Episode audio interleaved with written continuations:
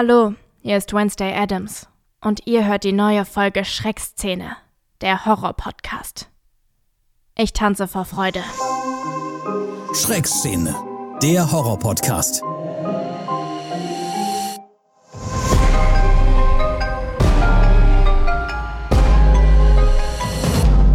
Eine Produktion von Podnews. Willkommen in der Schreckszene und ihr konntet euch das vermutlich schon denken. Die Person, die ihr gerade gehört habt, das ist Magdalena Montassa und das ist die deutsche Synchronstimme von Wednesday aus der Serie Wednesday. und sie war zu Gast bei uns im Podcaststudio.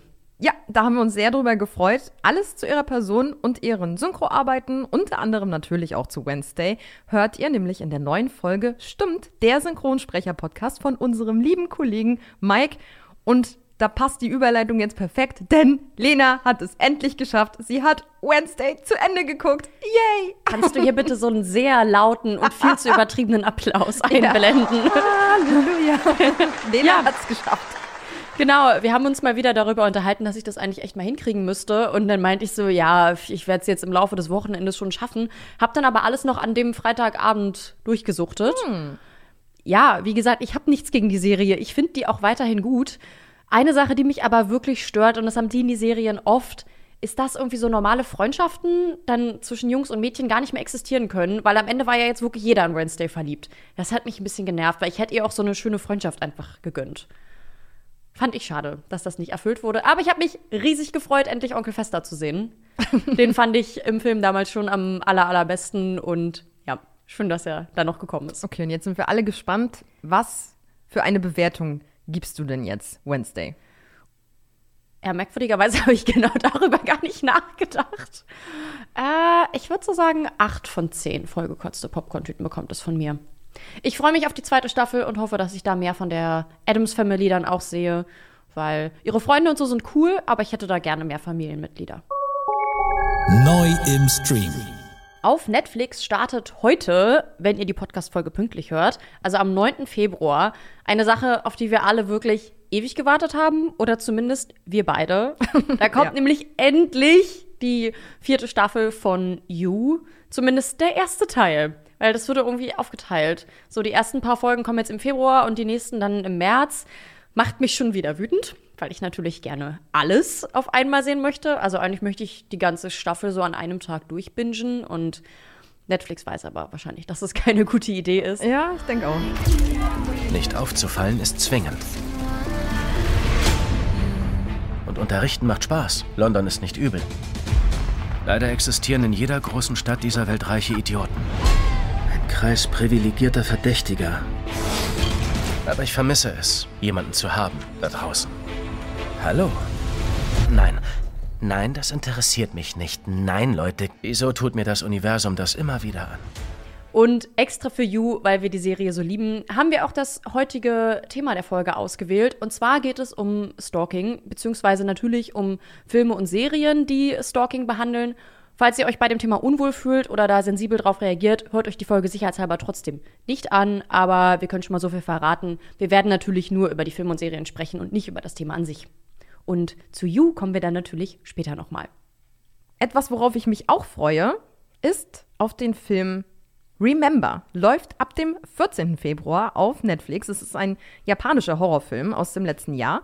Es geht um eine Gruppe von Highschool-Freunden, die in einer Zeitschleife gefangen sind. Und die Zeitschleife, die wird anscheinend von einem bösen Geist ausgelöst und die einzige Möglichkeit zu entkommen, ist die Leiche des letzten Opfers des Geists zu finden.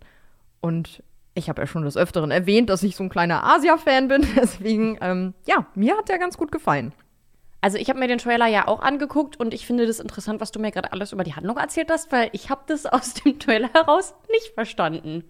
Liegt vielleicht daran, dass er auf Japanisch ist? Ja, aber der war ja mit englischen Untertiteln, aber ich habe halt, ich glaube, ich war ein bisschen vom Gemetzel abgelenkt und dachte so, na gut, wird halt blutig. ja, mal sehen. Also ich fand, sah ganz nett aus. Dann gibt's noch ein weiteres schönes Valentinstagsgeschenk auf Amazon Prime und zwar der Film Moloch. Da geht es darum, dass so eine richtig uralte Leiche im Moor in den Niederlanden gefunden wird. Und dazu gibt es wohl eine Sage, dass in diesem Moor früher Frauen geopfert wurden, um den Gott Moloch zu besänftigen. Und auf einmal passiert es dann, dass wieder Frauen angegriffen werden. Ist also vielleicht doch nicht nur eine Sage.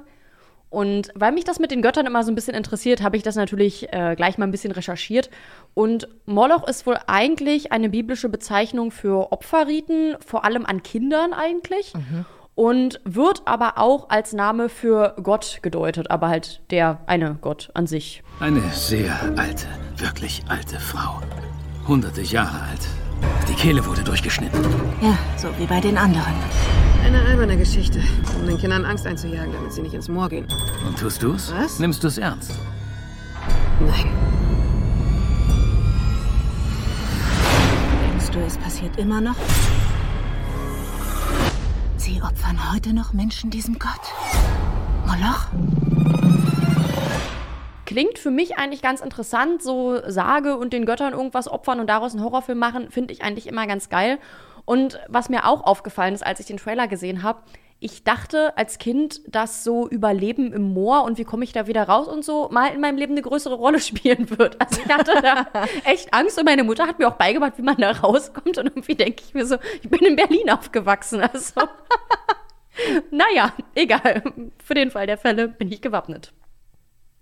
Dann noch etwas, was auch am Valentinstag erscheint. Ist eigentlich völlig konträr zum Valentinstag. Ist jetzt nicht so romantisch, aber gut. The Black Phone läuft dann endlich auf Sky. Wow, falls ihr den noch nicht gesehen habt. Es ist ja eines unserer Film-Highlights aus dem letzten Jahr gewesen. Spielt Ende der 70er und es geht um den Greifer, der in einem Vorort ständig Kinder entführt. Möchtest du einen Zaubertrick sehen? Ja. Haben Sie diesen Jungen gesehen? Mein Bruder, er wurde entführt. Von einem Mann mit schwarzen Luftballons. Am besten wirklich nicht den Trailer vorher angucken. Der verrät einfach zu viel. Deswegen haben wir jetzt hier auch wieder nur einen kleinen Ausschnitt für euch reingepackt. Und man darf bei Black Phone natürlich nicht vergessen, dass es von den Machern von Sinister ist. Also auf jeden Fall ein Anreiz, diesen Film zu gucken. Und ich glaube, ich finde es gar nicht so konträr, dass es am Valentinstag rauskommt, weil ich glaube, das ist doch vor allem für so frisch Verliebte vielleicht so ein Ding, dass man zusammen einen Horrorfilm guckt, weil wir haben es ja beide bei den Horrornichten in Babelsberg gemerkt, man baut da sehr schnell Körperkontakt auf, wenn man Angst hat. Okay, ja, ja, gute Taktik. Mhm, auf jeden Fall. Und einen Tag später, am 15.02., startet die Serie Red Rose auf Netflix.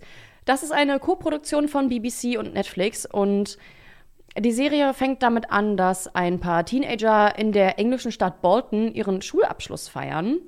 Und die Stimmung kippt dann aber recht schnell, weil sich eine dieser Teenager die neue App Red Rose herunterlädt. Hinter dieser App verbirgt sich scheinbar eine böse Macht und die Teenies drehen dann alle nach und nach so ein bisschen durch. Ich habe mir den Trailer angeguckt und ich finde, der sah sehr, sehr gut aus. Also die Serie werde ich mir vermutlich angucken, vor allem weil die auch auf Netflix ist. Das passt ja ganz gut. Es gibt ja leider noch keinen deutschen Trailer, aber im Englischen fällt dieser schöne Satz Rose Red, let me speak with the dead. Und das fand ich schon ziemlich cool, muss ich sagen. Ja, also da waren an sich in dem Trailer schon so geile Zitate drin. Das war schon alles. Wo ich mir dann wieder dachte, das lässt sich nicht cool übersetzen. aber okay. Vielleicht gibt es deswegen keinen deutschen Trailer. Wofür es auf jeden Fall jetzt endlich auch einen deutschen Trailer gibt, ist die Serie Tales of the Walking Dead.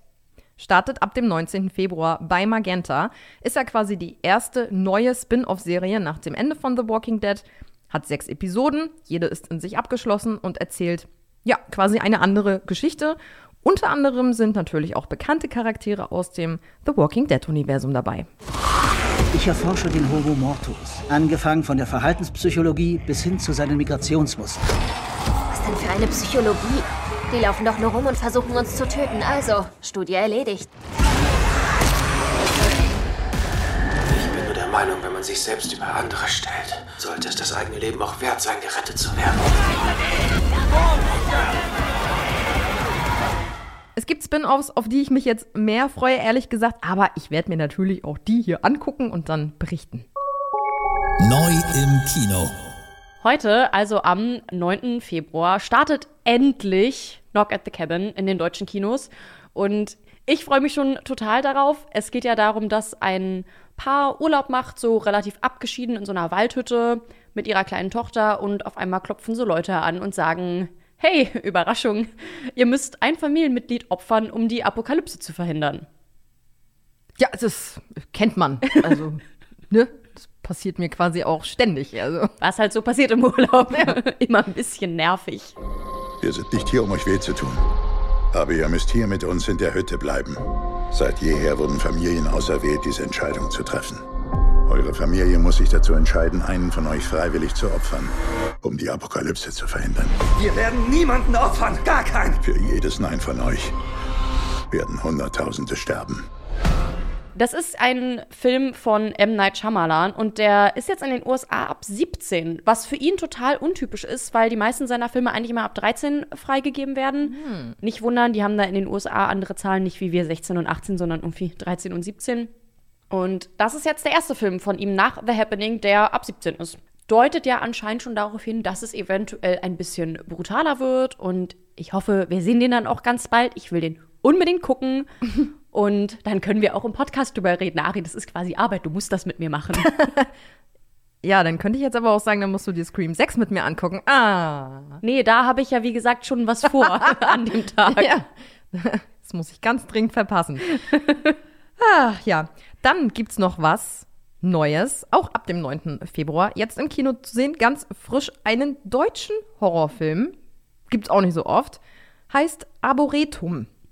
Es geht um zwei Jugendliche aus einem Vorort, die ständig gemobbt werden und plötzlich ja Gewalt und Rachefantasien entwickeln und zumindest der eine driftet immer weiter ins Dunkle ab. Manchmal vergesse ich, wie sehr ich dieses Kaff hasse. Du willst weg? Du nicht? Na los, sprich mit mir! Komm näher. Das ist so ein Mix aus Mystery, Drama und Horror-Thriller und soll wohl so ein bisschen an Donnie Darko erinnern. Kennst du den eigentlich? Nee, leider nicht. Also ist ja auch so ein Jugendlicher, der äh, so Halluzinationen hat und dann die ganze Zeit so einen Typ im Hasenkostüm sieht. also. Das hatte ich mal in einem Albtraum. Muss man mal gesehen haben. Hm. Der ist, äh, ja, der macht was mit einem. Dann gibt es ab dem 16. Februar im Kino eine französische Horrorkomödie, Final Cut of the Dead. Und es geht darin um einen Amateurfilmemacher, bei dem alles so ein bisschen drunter und drüber läuft. Der möchte einen Zombie-Film drehen, aber die Darsteller sind ihm alle irgendwie nicht engagiert genug und so. Und da ist es für ihn ganz praktisch, als dann ein echter Zombie am Set auftaucht. Aber statt sich da zu retten oder so, will er halt einfach so viel wie möglich davon filmen. Und ja, ich habe mir den Trailer angeguckt. Ich würde sagen, den Film kann man ja gucken, wenn man sonst wirklich gar nichts zu tun hat. Wohnung ist schon frisch geputzt. Alle Pflanzen sind gegossen und umgetopft. Ja, dann kann man sich diesen Film ja auch mal im Kino anschauen. Ich werde sterben.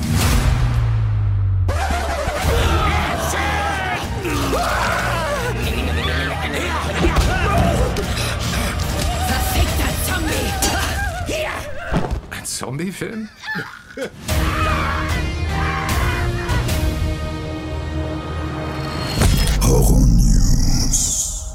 Nachdem der anstehende Kinostart von Scream gerade eher relativ krass gehypt wird, soll nun ein weiterer Slasher aus den 90ern zurückkehren, nämlich Ich weiß, was du letzten Sommer getan hast.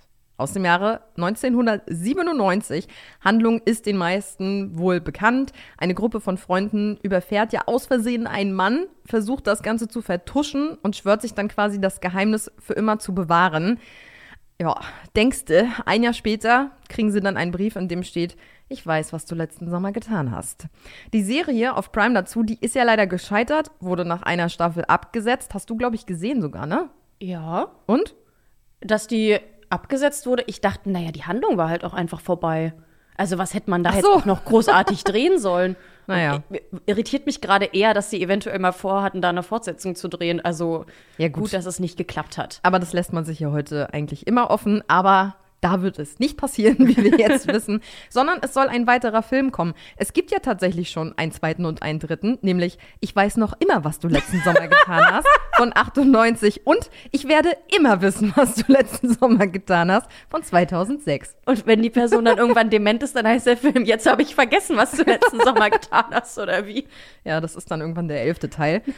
Und Tatsächlich ist auch im Gespräch, dass Jennifer Love Hewitt und Freddie Prince Jr., die ja im ersten Teil quasi die Hauptrollen spielen, mit denen wird gerade gesprochen, dass die eventuell auch jetzt bei der Fortsetzung wieder mit dabei sind. Also, ich lasse mich da gern überraschen.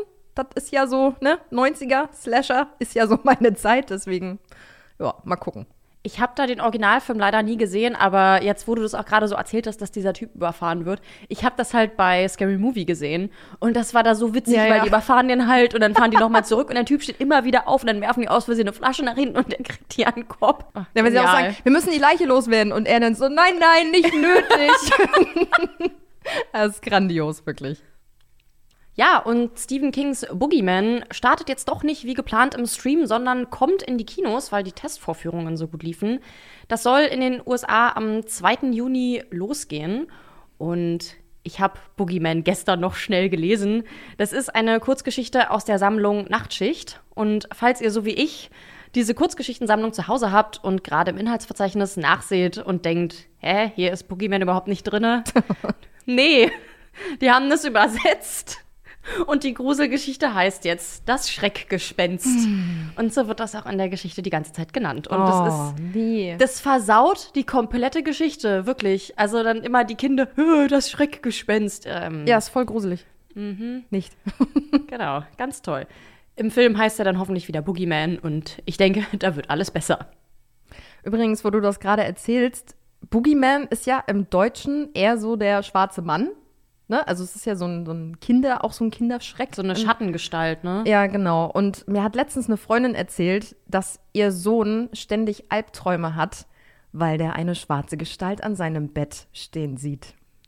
Ist das nicht bei Schlafparalysen der Fall? Ich habe mal gehört, dass man, wenn man eine Schlafparalyse hat, dass die meisten Menschen so einen Schattenmann mit einem Hut sehen. Aha. Also ich habe mir nur gedacht, also wenn mein Kind mir erzählt, da steht eine schwarze, schwarze Figur am Bett, also ich weiß nicht. Manchmal, viele Eltern tun das ja immer so ab mit, ah, alles gut, da ist schon nichts, kein Monster unterm Bett. Ich wäre da ein bisschen äh, sensibler für das Thema. Könnte vielleicht daran liegen, dass du ein paar Horrorfilme gesehen hast. Ja, und ich äh, durchaus an sowas auch glaube.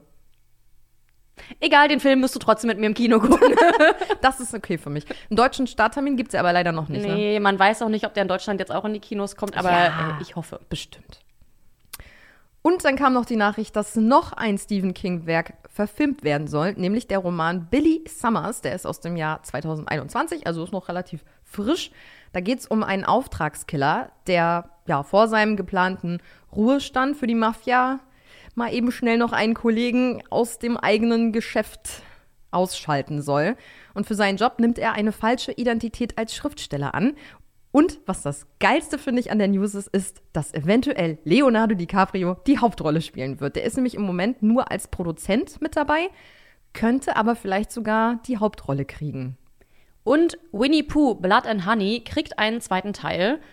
Der britische Regisseur Rice Frake Waterfield bekommt da gerade sehr, sehr viel Vertrauensvorschuss, denn der erste Film, der startet erst am 15. Februar in den englischen Kinos und die haben jetzt schon bestätigt, dass er einen zweiten Film machen darf. Das ist krass, ja. Und das wurde auf Twitter angekündigt mit der Überschrift More Blood, More Honey.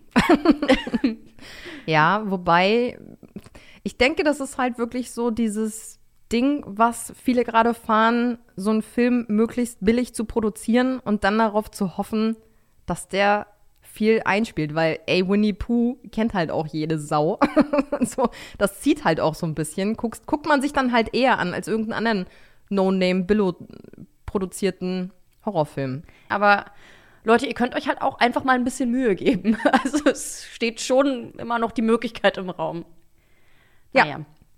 Worüber ich mich auch freue, ist, dass jetzt eine zweite Staffel für The Last of Us bestätigt wurde. Die erste ist ja noch gar nicht komplett veröffentlicht. Da läuft ja zurzeit immer jeden Montag eine neue Folge auf Sky. Und jetzt hat die zweite Staffel grünes Licht gekriegt. Sehr, sehr cool. Es spielt ja 20 Jahre nach dem Ausbruch einer Pilzinfektion, die Menschen quasi zu so einer Art Zombies mutieren lässt. Geht um Joel, der den Auftrag kriegt, die 14-jährige Ellie zu einer Station zu bringen, in der an einem Heilmittel gearbeitet wird. Denn Ellie ist immun gegen die Pilzinfektion und trägt deswegen vermutlich den Schlüssel für das Heilmittel in sich.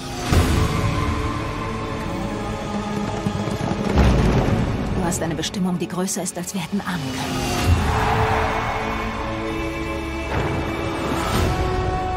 Sei vorsichtig, wem du vertraust. Vielleicht nicht ihr Vater, aber du bist ein Vater.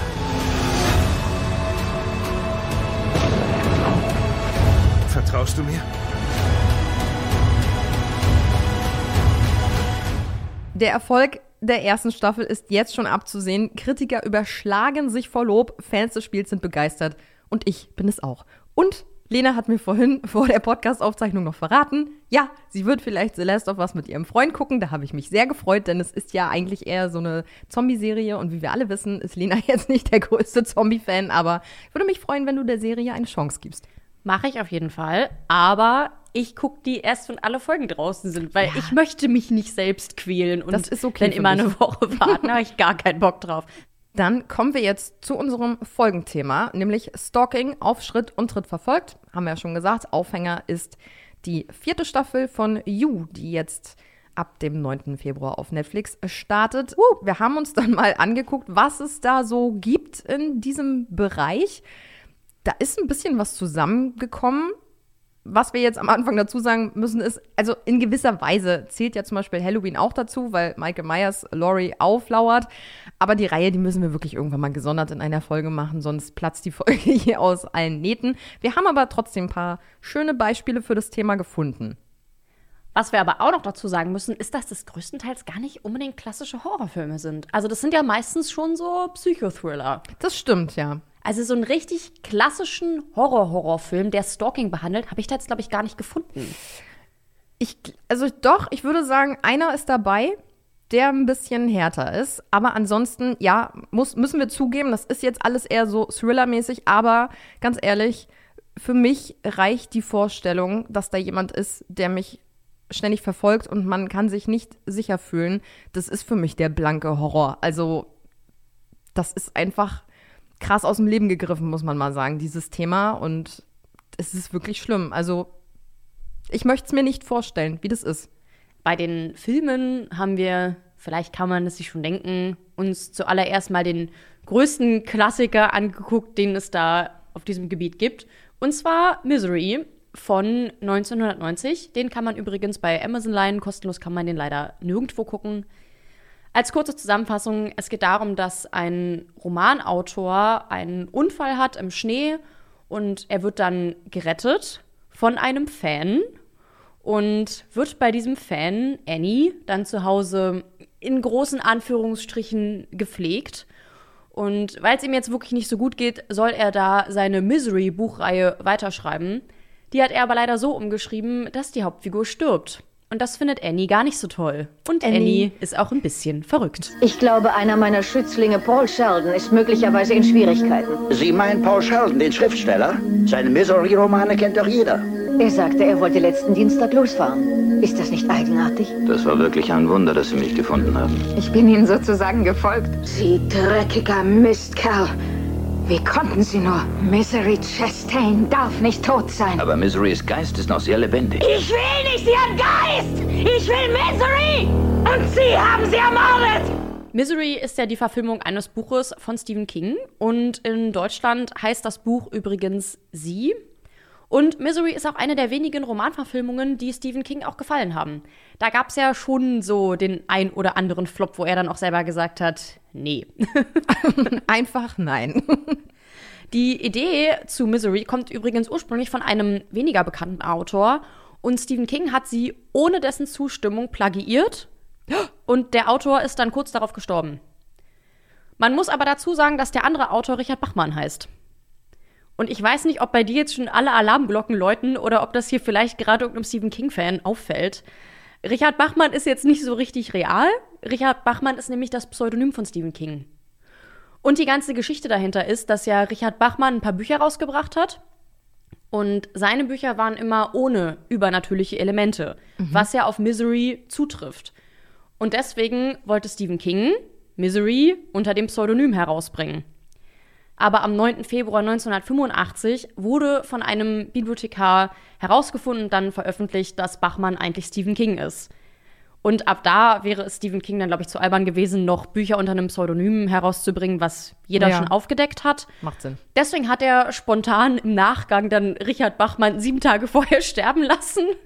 Und deswegen hat er dann im Nachhinein erzählt, dass er diese Geschichte von Richard Bachmann plagiiert hat. Aber Richard Bachmann ist ja gestorben, in großen Anführungszeichen. Und deswegen hat dann Stephen King das Buch herausgebracht. Ah. Ich fand die Geschichte ganz schön geil. Vor allem, ich habe da so ein bisschen was drüber gelesen und dann steht da halt so, ja, Stephen King hat die Geschichte plagiiert. Und ich dachte halt so, hä? Und wir wissen das alle und keiner tut was? Wurde der Mann verklagt? Das kann doch nicht sein. Und dann, ach, von Richard Bachmann. Ja, okay, gut, das äh, erklärt einiges. Hm. Katie Bates spielt ja in Misery die Hauptrolle. Hm. Und das hat sie auch ganz schön gut gemacht, wie ich finde. Und auch Stephen King fand das ziemlich geil. Und er fand sie so toll, dass er danach in seinen Büchern Rollen für sie reingeschrieben hat. Also er Ah. hat beim Schreiben schon an Katie Bates gedacht. Cool. Und unter anderem, das ist nämlich noch nicht mal das Krasseste daran, hat er ihr das Buch Dolores gewidmet. Und ich habe Dolores angefangen, bis zur Hälfte gelesen oder so und dann nicht beendet. Das Buch ist total heftig, weil das ganze Buch dreht sich wirklich nur um die Hauptperson. Das wird auch aus Sicht der Hauptperson erzählt und man merkt es halt der Sprache total an. Deswegen mochte ich das Buch auch nicht so gerne. Aber da dachte ich mir dann auch, das ist schon ein Unterschied, ob dir Stephen King ein Buch widmet oder ob er dir so ein Buch widmet, was Mhm. wirklich dann nur noch auf dir basiert und so. Und der Film Dolores, der kam dann 1995 raus und da hat Katie Bates dann natürlich auch die Hauptrolle gespielt. Wäre ein bisschen frech gewesen, wenn es abgelehnt hätte. Eine Sache fand ich richtig geil. Ähm, Katie Bates sagt in Misery einmal, ich bin ja kein Filmstar. Und irgendwie fand ich das, also die Rolle Annie sagt das Ja. halt, aber Ja, stimmt. fand ich super treffend. Es gibt im Buch Misery wohl eine Anspielung auf Shining. Und da habe ich mir den Film angeguckt und dachte, na, wann kommt's? Äh, kam nicht. Schade. Anspielungen auf Shining liebe ich. Aber der Film spielt in Colorado und da steht ja auch das Overlook Hotel aus Shining. Also, kleine Anspielung ist da. Gott sei Dank. Jack Nicholson sollte übrigens eigentlich die Hauptrolle spielen. Der hat aber abgelehnt. Und das finde ich jetzt alles ein bisschen merkwürdig, weil Ja. er sich nicht sicher war, ob er noch mal in einem Film mitspielen will, der auf einem Roman von Stephen King basiert. Nicholson hat ja schon 1980 in Shining mitgespielt und gut, der Film war jetzt meiner Meinung nach totale Scheiße, Entschuldigung. Aber anscheinend war ja Nicholson gar nicht begeistert. Also, wenn er das schon so formuliert, naja, ich war mir nicht sicher, ob ich jemals wieder in einer Romanverfilmung von Stephen King mitspielen möchte. Ich frage mich, was da hinter den Kulissen abgelaufen ist oder ob er vielleicht einfach mit dem Endprodukt so mega unzufrieden war. Hm. Ja, das klingt nach Beef hinter den Kulissen. Finde ich nämlich auch. Ja. Die Hauptrolle wurde unfassbar vielen männlichen Schauspielern angeboten, aber keiner von denen hatte Bock, einen Typen zu spielen, der die ganze Zeit ans Bett gefesselt ist. Wobei. Hä, aber warum denn nicht? Ist doch voll chilliger Job. voll leicht verdientes Geld. Ich fand auch, also der war ja jetzt auch wirklich nicht die ganze Zeit nur im Bett. Also ich würde sagen, die Hälfte des Films hat er gesessen. Na gut, das ist jetzt vielleicht auch nicht so viel besser. Ja, aber also da sind ja schon, ne, dadurch, dass der ja äh, quasi Verletzungen an den Beinen hat, der muss sich da ja teilweise mit nur mit der reinen Kraft seines Oberkörpers da durch die halbe Butze äh, bewegen und kriechen und in den Rollstuhl hieven und was weiß ich nicht alles. Also das sah schon sehr anstrengend aus auch. Ja, fand ich auch. Also er hat jetzt nicht nur gelegen. Also, Nee. Nein, hat sich schon, war schon noch ein bisschen mehr Arbeit. James Caan hat dann am Ende die Hauptrolle angenommen, nachdem Nicholson sie abgelehnt hat. Und auch das hat einen Grund. Caan hat nämlich ein paar Jahre vorher die Hauptrolle in Einer Flug übers Kuckucksnest abgelehnt. Die hat Jack Nicholson angenommen und dafür einen Oscar bekommen. Und Ah. ich glaube, James Caan hatte so ein bisschen Angst, dass ihm das wieder passiert. Er hat letztendlich keinen Oscar bekommen, dafür aber Katie Bates. Und zwar als beste Hauptdarstellerin. Und damit wurde sie 1991 die erste Frau, die einen Oscar gewann für die beste Hauptrolle in einem Thriller- oder Horrorfilm. Zur Hintergrundgeschichte von Misery muss man sagen, dass Stephen King selbst ja jahrelang drogen- und alkoholabhängig war und das verarbeitet er in Misery. Er hat dann nämlich Angst, dass er ohne die Drogen, die ihm ja so ein gewisses Maß an, ich würde jetzt sagen, Verrücktheit geben, nicht mehr schreiben kann. Und dafür ist Misery die Metapher, denn es geht ja um einen Schriftsteller, der von einer verrückten Krankenschwester gefangen gehalten wird. Und so hat er sich quasi gefühlt und dass ihn quasi eine verrückte Krankenschwester, also als Metapher für die Drogen, da ans Bett fesselt und deswegen hat er das halt in dem Film verarbeitet. Und was ich auch schön fand, ist die Info, dass Kings erste Schreibmaschine, die konnte das N nicht tippen. Und das hat die Hauptfigur auch in dem Film. Das wird aber in dem Film gar nicht so genau gesagt, sondern es gibt nur zwischendurch eine Szene, er schreibt da vor sich hin und so und Annie liest das und dann sagt sie, das ist so gut, warten Sie, ich werde für Sie kurz die Ns eintragen. Und es wird aber gar nicht erklärt, warum sie jetzt Ns eintragen möchte. Das muss man halt dazu wissen. Ah, okay. Nee, ist mir auch nicht aufgefallen. Im Buch geht es dann wohl auch mehr um die Drogensucht des Schriftstellers. Das wird jetzt im Film nicht thematisiert, aber Stephen King hat gesagt, dass das für ihn cool ist, weil ja Annie für ihn metaphorisch für die Drogensucht steht. Und für alle, die Misery toll fanden, gibt es eine gute Nachricht. Und zwar Staffel 2 der Serie Castle Rock ist wohl das Prequel zu Misery und erzählt uns, wie Annie so geworden ist, wie wir sie kennen. Wobei man dazu sagen muss, dass es King wohl sehr wichtig war, dass Annie verrückt ist, dass sie quasi Krankheiten hat und dass sie kein Monster ist. So hat er das selbst gesagt. Und für ihn verkörpert sie so eine Zusammenstellung all seiner verrücktesten Fans. Also alles, was die Merkwürdiges gemacht haben, hat er in eine Rolle zusammengeschrieben. Und er sagt, dass es auch seine Lieblingsrolle ist, weil er selber immer so überrascht war von dem, was Annie tut. Ja, es ist aber auch krass, wirklich. Also, die, wie die wechselt von ganz lieblich und oh, ich bin ihr größter Fan zu übelst äh, tasmanischer Teufel, weil ihr wieder irgendwas nicht passt. Also, diese Stimmungsschwankungen, das ist so gruselig, wirklich. Also, krass, krass verrückte Alte einfach in dem Film. Ja, was ich aber merkwürdig finde, gut, ich habe jetzt noch nie ein Buch geschrieben, aber dass Stephen King selber sagt, er war immer erstaunt von dem, was Annie dann tut. Hä? Aber du sorgst doch dafür, dass sie das tut. Wie kann dich das wundern? Na, vielleicht meint er Katie Bates damit. Also wie sie das umgesetzt hat im nee, Film. er sagt es über Annie, über die Rolle beim Schreiben. Hm. Sind, vielleicht so, sind das vielleicht so Eingebungen, die immer mal so ihm dann kommen? Ja. Wo er sich dann selber denkt, ah, wo kommt das denn jetzt her? Hm. Genau. Also Misery, cooler Film, ist ein Klassiker. Ja, und ich finde auch, von wann ist der nochmal? 1990. Ja, also natürlich sieht man dem Film das an, dass Ja. der von 1990 ist. Aber ah, ich finde, das hat so einen Charme irgendwie. Total. Und dadurch, dass man auch im Film kein Blut sieht oder so, ist das jetzt nicht so, dass man den sich heutzutage anguckt und sich denkt, öh, da ist ja Ketchup oder so, weil es gibt keine Effekte im Film und dadurch gibt es halt auch keine schlechten Effekte. Das Hm, finde ich gut. Der hm. kommt, der Film kommt einfach nur mit der Handlung an sich aus und der braucht sonst eigentlich nicht viel. Tolle Schauspieler sind da, also guter Film. Ja, und für mich ist hier halt auch einfach wieder dieser Horror des es könnte so passieren. Und ich bin immer jemand, der sich beim Film gucken sehr in die Rolle reinversetzt und werde zwischendurch schon auch richtig angespannt, wenn, weil ich mir immer denke, oh fuck, wie kommst du jetzt hier raus aus der Nummer? Was, was würdest du jetzt tun, um, um dich da irgendwie aus dieser Misere zu, Wow. zu befreien? Sorry, der kam mir gerade auf halbem Weg. Ähm, ja, und dann bin ich irgendwann wirklich, wenn ich dann so merke wieder, oh, ich sitze auf der Couch, ich bin nicht in dieser Situation, es ist alles gut, ich muss mich hier jetzt nicht aus dieser brenzlichen Lage befreien, werde ich dann wieder entspannter. Aber das ist es für mich dann immer so, dieses, wenn es so realistisch ist, dass ich so mitfühle dann einfach. Ja. Und das hat der Film auch mit mir gemacht. Ist ein wirklich guter Film einfach. Ja, kann ich weiterempfehlen. Ein Film, den ich persönlich auch weiterempfehlen kann. Und das ist der, den ich vorhin meinte, der am ehesten von allen Filmen, über die wir heute sprechen, Horror inne hat, ist Unsane ausgeliefert aus dem Jahre 2018. In der Hauptrolle des Stalkers hier, Joshua Leonard, der auch bei Blair Witch Project mitspielt. Echt? Hm. Krass. Ich Ja. wusste gar nicht, dass. Also, ich habe damals gelesen, dass aus der Schauspielerin, glaube ich, nichts geworden ist. Ich habe dann bei den Männern gar nicht mehr nachgelesen. Das ist ja cool. Ja. Cool. Und falls euch Blair Witch Project interessiert, dann hört doch gerne noch mal in die letzte Folge rein. Da haben wir ja Waldfilme behandelt. Und ja, ich finde, wenn man das Bild dann auch sieht von ihm, man erkennt ihn auch natürlich erstmal nicht. Also da sind ja so, da liegen ja so viele Jahre dazwischen. Ja. Blair Witch Project ist aus den 90ern und der ist jetzt von 2018. Also mit Bart und Brille und so, du erkennst ihn auch einfach nicht sofort. Deswegen, ich war auch überrascht, als ich das gelesen habe. So, ah, guck mal, sieh mal an.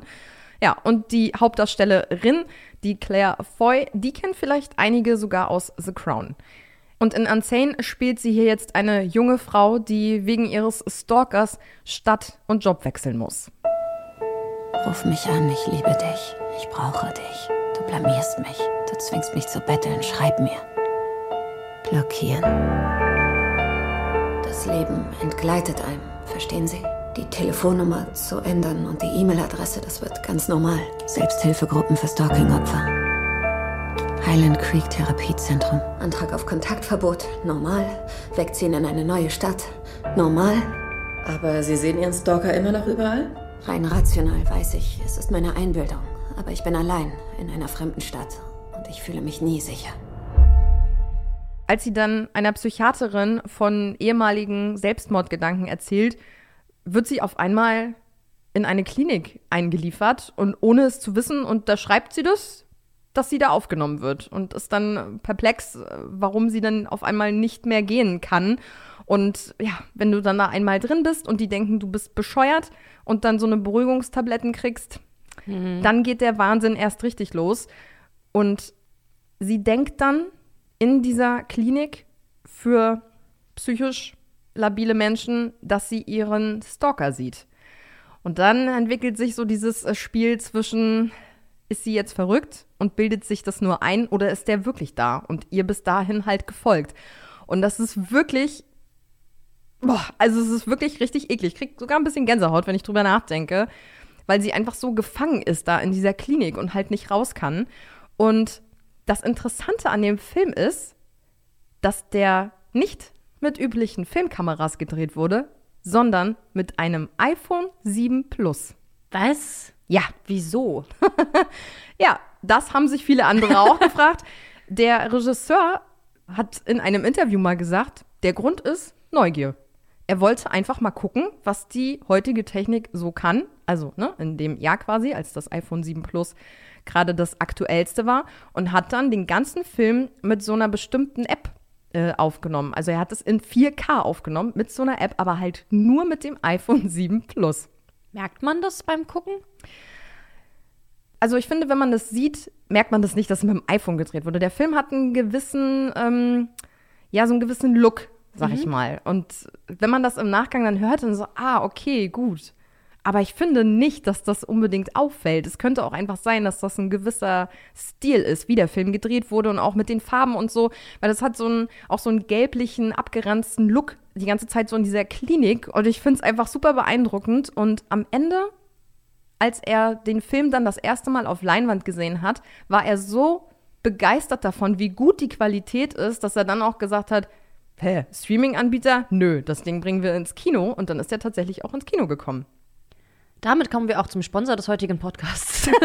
ja, das wurde ihm übrigens äh, auch gesagt. Also von wegen, ja, aber sie machen ja jetzt auch schon so ein bisschen Schleichwerbung die ganze Zeit deswegen. Und dann gesagt, ja, okay, gut, das ist jetzt halt das Ding, was man da eingehen musste. Das hätte jetzt auch jede andere Firma oder jeder andere Großkonzern sein können. Ihn hat es einfach nur interessiert, wie das halt funktioniert. Das Problem war ja, haben ja sicherlich alle ein Smartphone, wenn man damit mal ein Video dreht, dann merkt man das ja schon, dass das Handy relativ empfindlich ist, was so Erschütterungen angeht. Also sobald mhm. du ja einfach nur von links nach rechts filmst, so einen Schwenk machst, das wackelfrei hinzukriegen, ist nicht ganz so einfach. Deswegen musste man sich da ein bisschen was überlegen und hat einfach um das iPhone herum so einen Käfig gebaut, was dann so als Stativ fungierte. Und dadurch ging das beim Dreh halt alles viel, viel schneller, weil nicht so viel auf- und abgebaut werden musste. Und dann war der Film einfach mal in zehn Tagen abgedreht. Zehn Tage? Ja. Oh. Und das sogar auch chronologisch, was ja auch sehr unüblich ist ja. für einen Film. Ja, also das ist schon eine Reise, finde ich. Also ich, ich mag den Film sehr. Ich fand den echt spannend. Wirklich dieses ähm, ständige ist sie jetzt verrückt oder nicht? Ist der Stalker wirklich da? Also, und es hat auch ein paar krasse, brutale Szenen. Deswegen, ne, das ist hier schon im Horrorbereich angesiedelt, muss man sagen.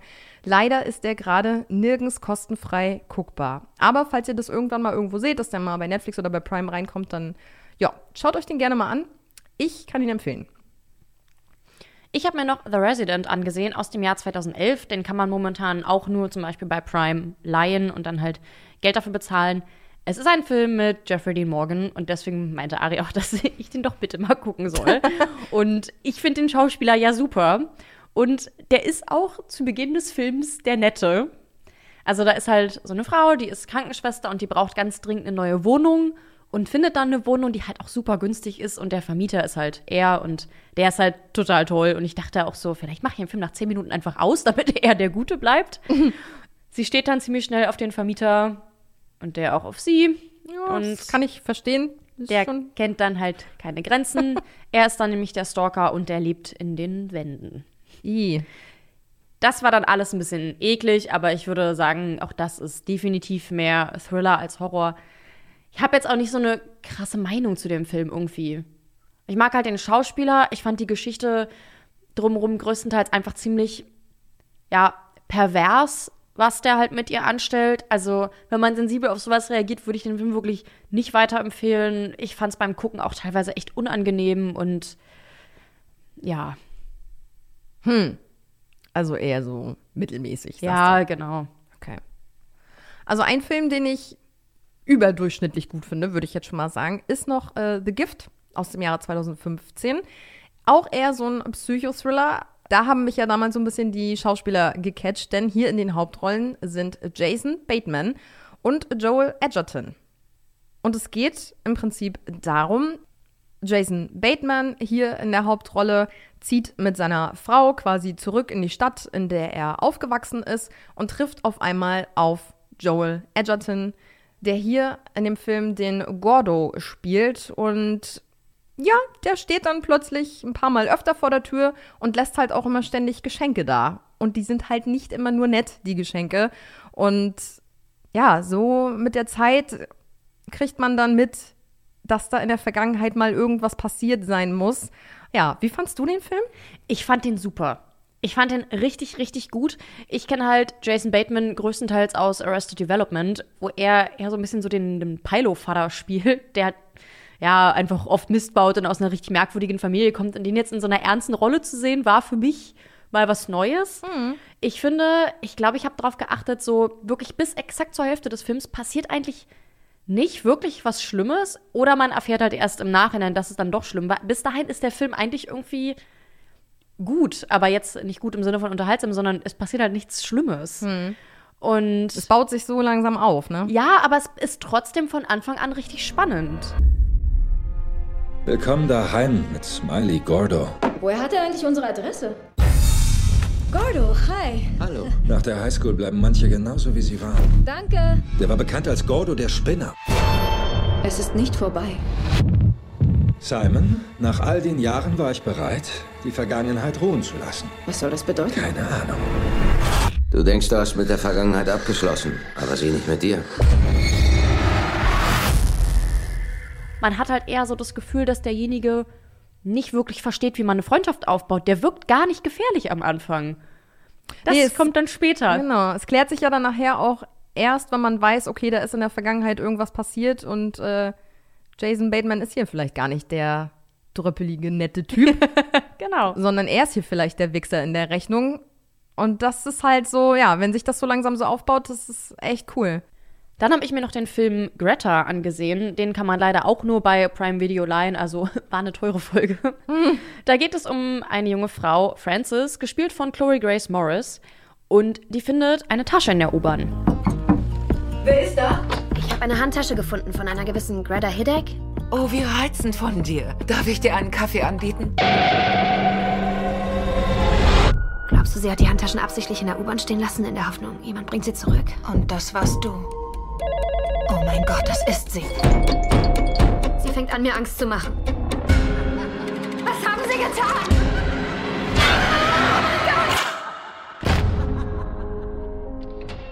Die Frau ist richtig gaga im Kopf, die ruft dann Frances halt wirklich teilweise 80 Mal am Tag an, steht einfach vor der Tür, fängt plötzlich an, Fotos zu schießen und da merkt man dann, irgendwie geht das hier gerade in eine ganz schlechte Richtung.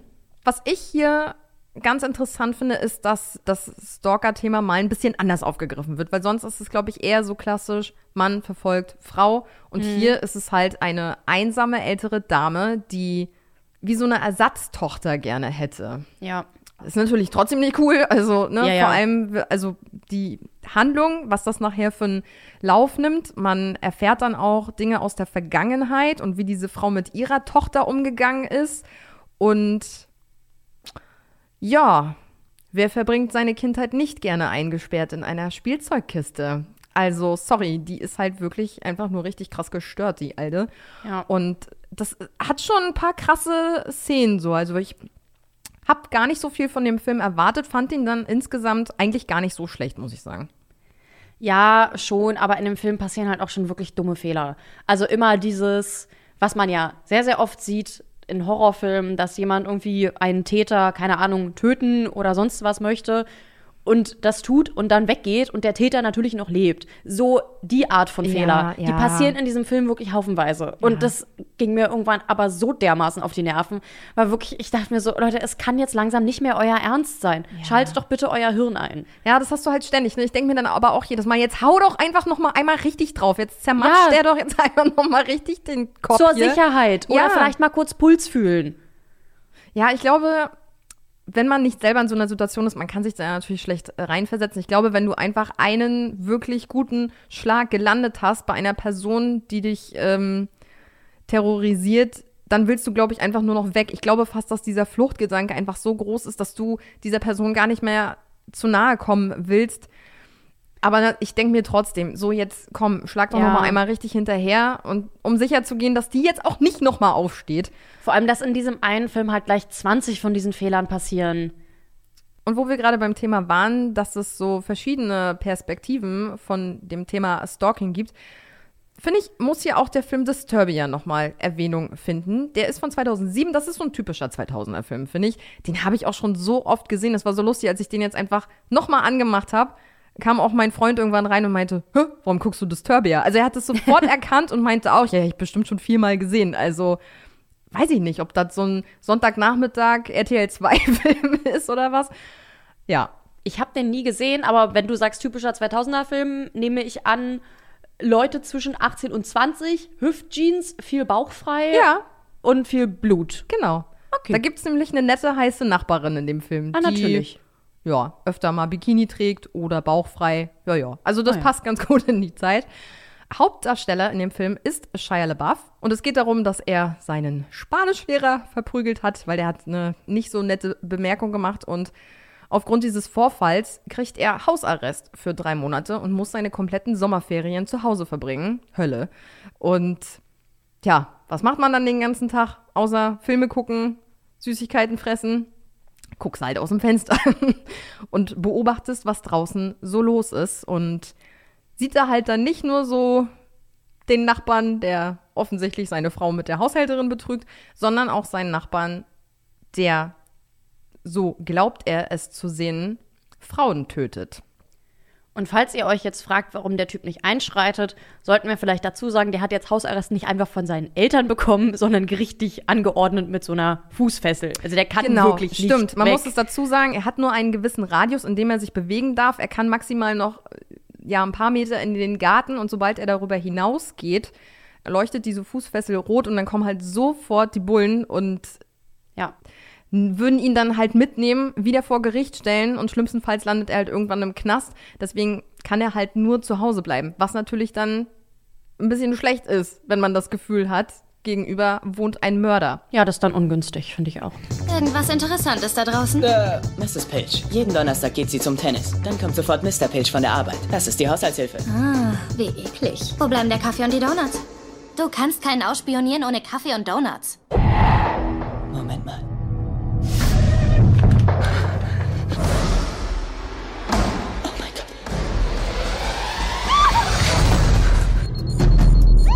Auf den Boden! Aber da entführt und tötet einer Leute.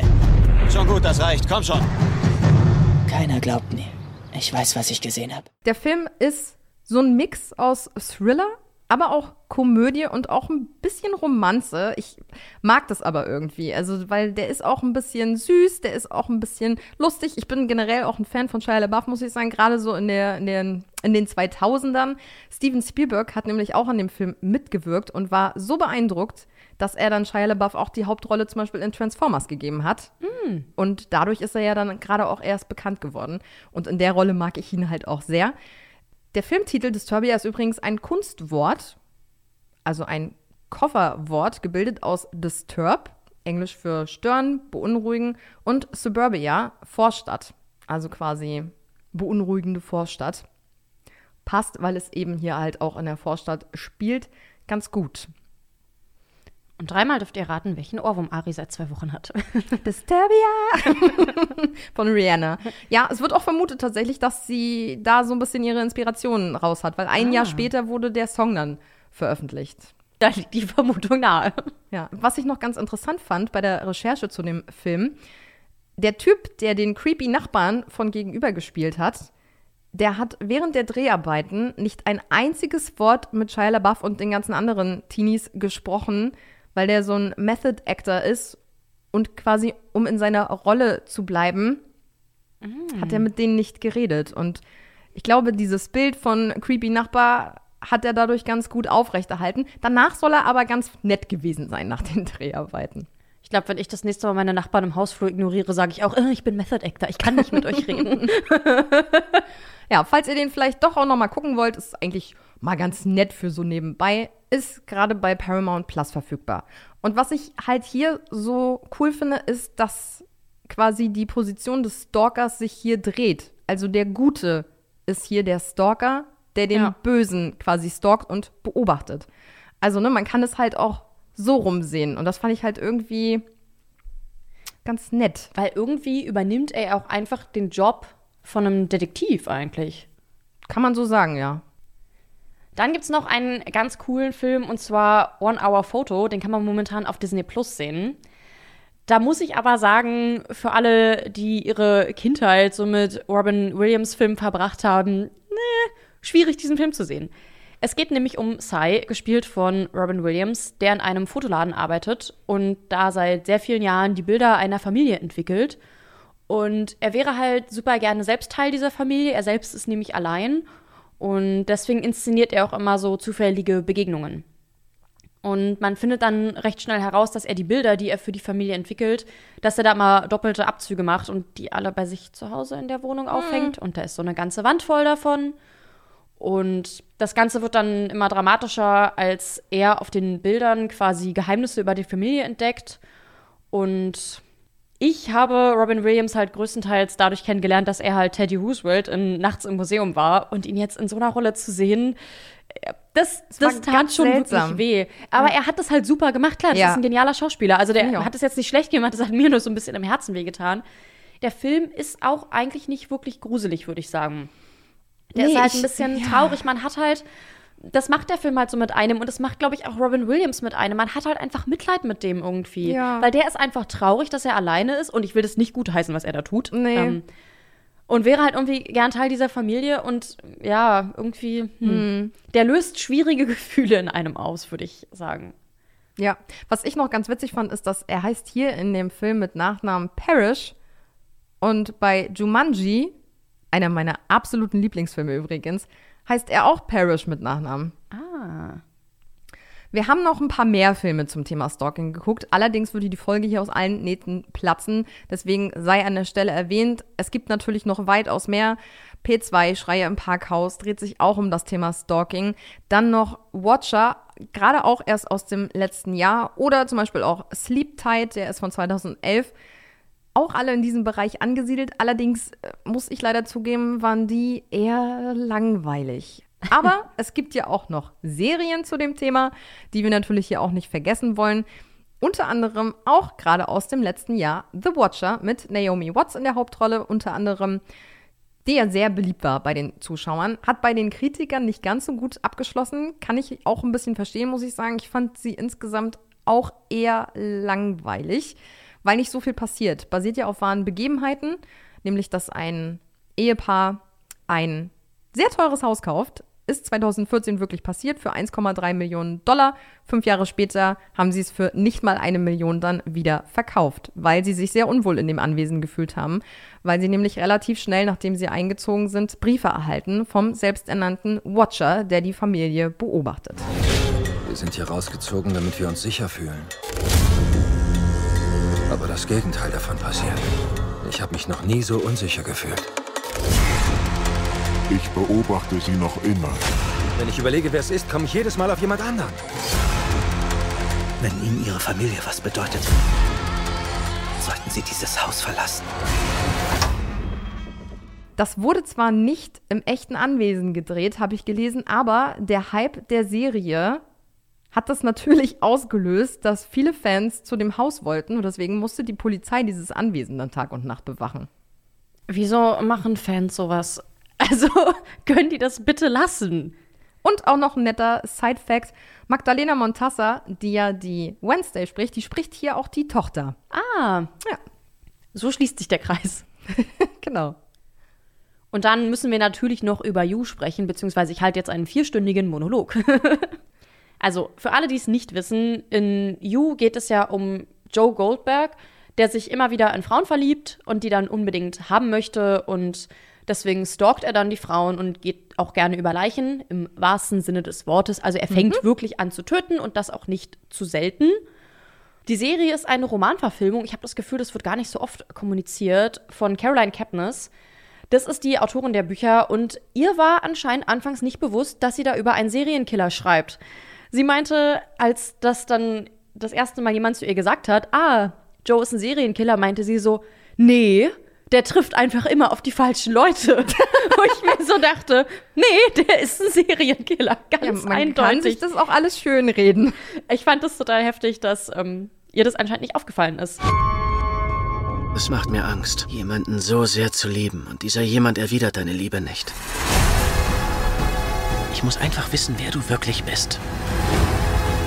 Ich habe mich schon früher in Menschen geirrt. Verfolgst du mich? Ich hab dich durchschaut. Ich lasse nicht zu, dass sie uns im Weg steht. Jede Beziehung muss ihre eigenen Hürden überwinden, richtig?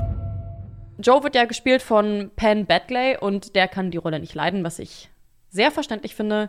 Wir kennen ihn alle aus Gossip Girl, beziehungsweise nicht wir alle, aber ich kenne ihn aus Gossip Girl. Ich auch. Und Pan Badley, der hatte vor der Serie gar keine Ahnung von Social Media, sagt er selbst. Mhm. Was, wenn man Gossip Girl gesehen hat, plötzlich ein bisschen merkwürdig erscheint. Ja. Und die Tatsache, dass Joe immer Standorte nutzt, die er bei Instagram und Facebook findet, die soll wohl aus der Serie eine Warnung an die Zuschauer sein. Doch mal zu überdenken, wo man überall Standorte teilt. Ja, das habe ich mir auch schon ganz oft gedacht, tatsächlich. Ja. Joe hat halt zwischendurch auch so seine netten Momente. Zum Beispiel gibt's in der ersten Staffel gibt's Packer. Das ist der Sohn seiner Nachbarin und Parker geht's halt zu Hause nicht so gut und Joe kümmert sich um ihn. Und in der zweiten Staffel gibt's da zum Beispiel Ellie, die wird auch gespielt von Jenna Ortega. Und die beiden Personen, also Parker und Ellie, die existieren in den Büchern überhaupt nicht.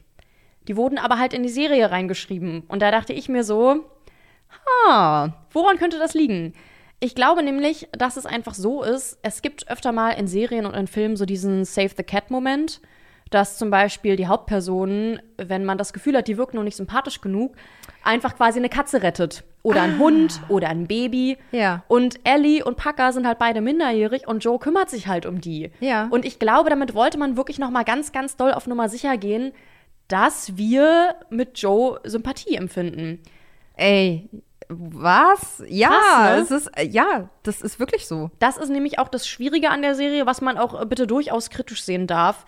Das ist natürlich total merkwürdig, dass wir die Serie aus Sicht eines Stalkers sehen und dass man beim Gucken, ich glaube, da geht es einigen so, aber irgendwie immer so das Gefühl hat, dass man will, dass er durchkommt. Weil man das halt alles aus seiner Sicht sieht. Und er erklärt es halt auch immer so merkwürdig. Deswegen, die Serie ist da schon durchaus schwierig. Ja, das ist schon skurril, dass man irgendwie ähm, ihn trotz allem, was er sich so leistet, irgendwie trotzdem sympathisch findet. Ja. Und irgendwie will man, dass die Serie weitergeht. Man Genau. möchte nicht, dass äh, die ihn kriegen. Nee, und man will auch irgendwie so ein bisschen, dass er mit den Frauen einfach zusammenkommt und ein glückliches Leben wird und aufhört zu stalken Ja, quasi. stimmt. Was ich auch dazu sagen muss, ähm, die erste Staffel fängt ja direkt damit an, dass er die erste Frau, um die es geht, im Buchladen kennenlernt. Was ja von vielen Leuten, auch von mir, sehr romantisiert wird, diese Kennenlerngeschichte. Und allein das führt halt auch schon dazu, dass man unbedingt möchte, dass die beiden zusammenkommen. Hm. Und ja, da wird man schon so ein bisschen manipuliert von der Serie. Ja, wobei eine Frau durchs Fenster beobachten und sich dabei auf der Straße einen runterholen. Ja, das war eklig. jetzt schon nicht mehr so romantisch ist. Also, sorry. Mit Romantik hat das wenig zu tun. Übrigens sind 80 Prozent von allem, was Joe sagt, Voice-Overs. Deswegen musste der Schauspieler so gut wie keinen Text lernen. Richtig praktisch. Ja, weil man ja die ganze Zeit seine Gedanken hört. Ja, genau. Was ich auch super spannend Ja. und interessant finde, weil das ist halt so ein smarter, kluger Typ in der Serie, dass man das so interessant findet, wie er ja sich da immer wieder so rauswindet, was so seine Gedanken sind, wie er jetzt irgendwie weiterkommt. Auch eine Sache, die verändert wurde zu seinen Gunsten. Es wird erzählt, dass er als Kind von Mr. Moody aufgezogen wurde in einem Buchladen. Und im Laufe der Serie kommt so mehr oder weniger raus, dass Mr. Moody jetzt nicht unbedingt der netteste Ziehvater war, sondern Hm. dass da einiges nicht so ganz okay war. Es wird aber, glaube ich, nie so richtig gesagt, was passiert ist. Denn Mark Bloom sollte als Mr. Moody in der dritten Staffel zurückkommen. Da hätten wir dann die ganze Geschichte erfahren. Der ist aber leider vorher an Corona gestorben, bevor die Dreharbeiten begannen und deswegen wurde diese Geschichte nicht weitererzählt. Mr. Moody ist in den Büchern aber angeblich ein netter Typ. Der wurde dann nur in der Serie so dargestellt, damit wir halt sehen, ah ja, Joe hatte ja auch eine schwierige Kindheit, was dann ein weiteres Argument für uns vielleicht dafür ist, dass er das ja alles gar nicht so meint. Das wird ja, Ja. bei Joe oft so dargestellt. Der meint das ja alles gar nicht so. Ja, also wir freuen uns auf jeden Fall auf die vierte Staffel. Yay! Ihr vielleicht auch? Wenn ja, dann schreibt uns das doch gerne mal. Was eine Überleitung. Schreibt uns auch sonst gerne alles, was euch auf dem Herzen liegt. Also speziell, wenn es um irgendwelche Horrorfilme und Serien geht oder wenn ihr Feedback habt. Wir heißen auf Instagram Schreckszene-Podcast. Ihr könnt uns natürlich auch sonst gerne alles schreiben, was ihr uns mitzuteilen habt. Wir haben immer ein offenes Ohr für euch. Und jetzt kommt Ari mit der Zweisatz-Horrorgeschichte. Als ich in der Nacht aus meinem Bett stieg und stolperte, spürte ich, wie mein Hund mein Bein berührte. Aber dann hörte ich meinen Hund unten in der Küche bellen. Vielleicht war es ja die Katze. die dein Bein berührt hat oder die Bellen gelernt hat. Und damit verabschieden wir uns und sagen Tschüss, bis in zwei Wochen. Tschüss.